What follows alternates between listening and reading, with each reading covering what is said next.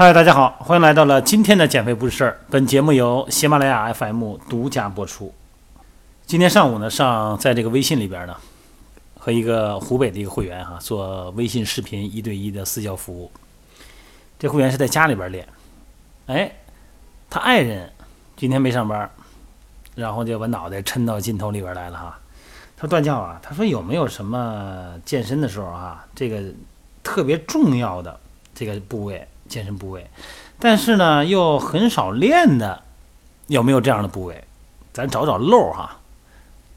哎，我说那肯定有啊，在经常训练的人群中，大部分人呢会侧重于锻炼自己想练的部位。比方说男的呢喜欢练胸啊，啊胸肌大一点；女性呢喜欢练屁股，哎让屁股翘一点。但是有很多部位呢，它真的是非常重要，为了维持功能哈，然后促进均衡。但是呢，又平时呢又认识不到，又很少练。那我正好了，在视频里边跟他聊了两句。我说咱别耽误时间了啊，咱们我用音频给大家介绍一下，然后呢您听一听。首先呢，第一呢，这个人的脚，从下往上说啊，脚是咱们人体的基础，是根基啊。如果你脚趾头要是抓地不稳，包括足背屈不足，那么你在负重的时候呢？这个底下呀，重心呢前后就移动，啊，基地就不稳，深蹲的时候有可能往后倒啊，或者是脚跟都起来了，感觉不稳定。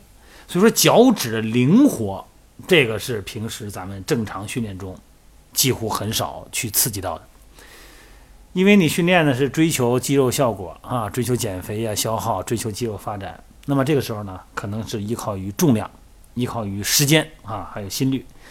那很多时候呢，这脚趾的功能性训练呢，包括这这咱这十个脚趾头啊，充分的展开，哎，每个脚趾都能够抓地充分。那这个恐怕平时很少有人练啊，因为觉得时间紧张嘛。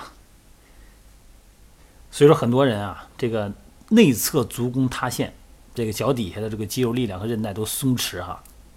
现在咱们甭管是城市还是农村哈，都没有什么土路，没有沙地啊，也不存在光着脚走路。鞋呢，减震效果还特别好，所以说脚趾功能啊大大的丧失，所以说脚这个肯定是我们应该啊脚趾功能这个是我们应该刻意练习的，而且这个我认为应该是第一位的啊排到第一位的。还有一个就是咱平时不常注意的就是脖子，这脖子呀其实周围的肌肉呢很对称哈，胸锁乳突肌啊、斜方肌啊，包括咱们的斜角肌啊、后边肩胛提肌啊、哈头夹肌、颈胛肌等等等等。这个脖子呀，包绕着中枢神经和很多的这个椎动脉。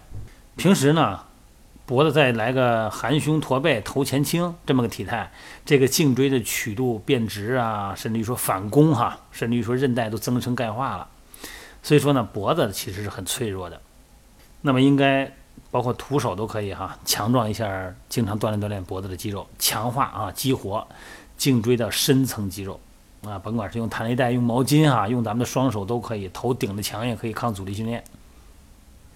第三个是肩袖肌群哈，冈上肌、冈下肌、肩胛下肌、小圆肌啊，包绕包绕着咱们的肩峰，包绕大转子哈，整个的咱们的肱骨头这个位置，这一圈儿啊，外旋、内旋，然后外展。因为平时体态含胸驼背呢，容易产生大臂的内旋，就是所谓的圆肩哈。时间长了以后呢，这个肩峰受到卡压，产生很多的肩周炎类似的疾病。这个情况呢，咱们很多人都有。所以说肩袖肌群呢，也应该引起咱们的足够重视。甭管是用弹力带还是徒手哈，拿宽水瓶子也可以，很容易做完成那个外展位的外旋。至于其他的部位嘛，腹肌啊，现在倒是应该大家都明白啊，什么核心训练、核心训练的到处嚷嚷，所以说腹肌训练大家认识是足够的。臀部的肌肉训练也认识，为什么呀？因为翘臀呢。所以说呢，我个人认为呢，这三个部位呢是咱们需要强化的，需要引起足够重视的肌肉。好了，各位，今天呢咱们就先聊到这儿啊。